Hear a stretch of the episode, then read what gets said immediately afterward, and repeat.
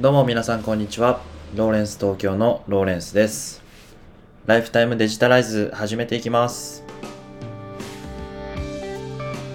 いつもご視聴ありがとうございます。えこのポッドキャストでは、え会社員の私が日々情報収集しているマーケティングニュースやライフスタイルのことについて毎日をもっと楽しくデジタライズをコンセプトに配信する番組となっております。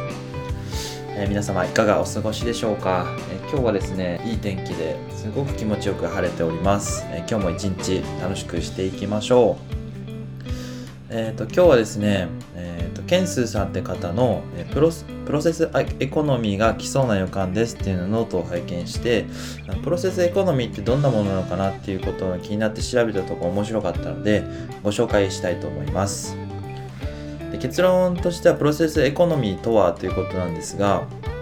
えー、とその家庭では課金課金をしないであごめんなさい逆ですね。えっ、とアウトプットに課金するんじゃなくてその間にあるプロセスに課金をするっていうことですね。それをあのプロセスエコノミーというふうに言っていてでケンスーさんが実際にサービスを作ってらっしゃってそれが40スタジオっていうものなんですけどもこれがこのプロセスエコノミーをあのこう体現するようなサービスでして例えば漫画家さんが漫画をこう作ってる背景を、えー動画配信をしてその動画配信を誰かが見てそれに価値を見出す。というようなサービスの内容になっています。なので、えー、と漫画家さんとしてはただ普通に仕事をしてるだけなんですけどもその配信を、えー、と見て例えばこうこの作品が作られる裏側がこうなってたんですみたいなものをリアルタイムで見れる。そんな価値観を、えー見出してるのがプロセスエコノミーなんですよね。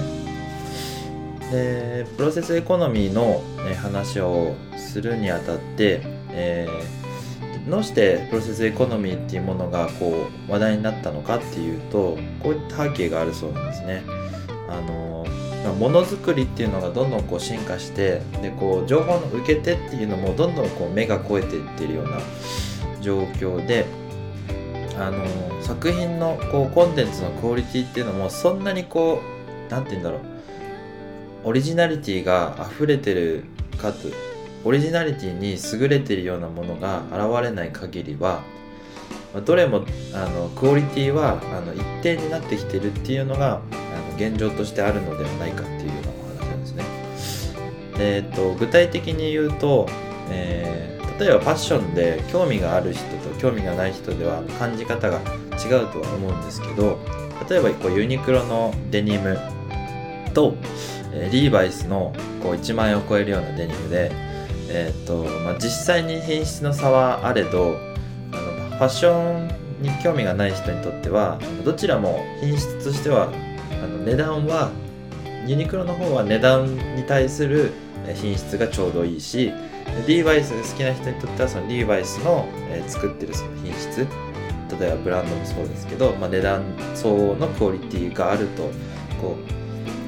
受け取る側としては同じくらいに満足できるようなクオリティがどちらも成功してるって状況になってきてそういった例が今たくさんあると。なのでそのコンテンツとか、えーこう世に出されてるものプロダクトの品質で差別化を図るのが難しくなっているっていうのが背景にあるそうなんですね。なので、えー、とそれに至る過程を、えー発信することによってそこを価値として、えー見出せるのではないかっていうふうに発想の転換をしてるっていうことで本当にすごい話だなっていうふうに思ったんですよね。で実際にウェブサービスを作っていてでそれに漫画家さんとか漫画家さん以外にもえー、と例えばこう小説を書いてる人とかが小説をこう書いてる風景を配信したりですとか、まあ、そんな使われ方もしているみたいです。この40スタジオは、投げ銭みたいな機能もあるそうなんでこう誰かを応援したりっていうのもできるみたいなんですよねだからこの何て言うんでしょうあの世の中の流れにとてもマッチしていて面白いサービスだなというふうに思いましたもし気になる方はですね、あの、40スタジオで検索して見ていただけたらなと思います。面白いサービスですよね。今日はですね、あの、プロセスエコノミーということで、このよう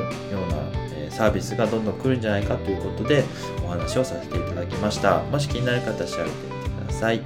この番組では、会社員が、マーケティングの情報やライフスタイルのことについて発信をしております。え Twitter やブログもやっておりますので、ぜひチェックしていただきたいと思います。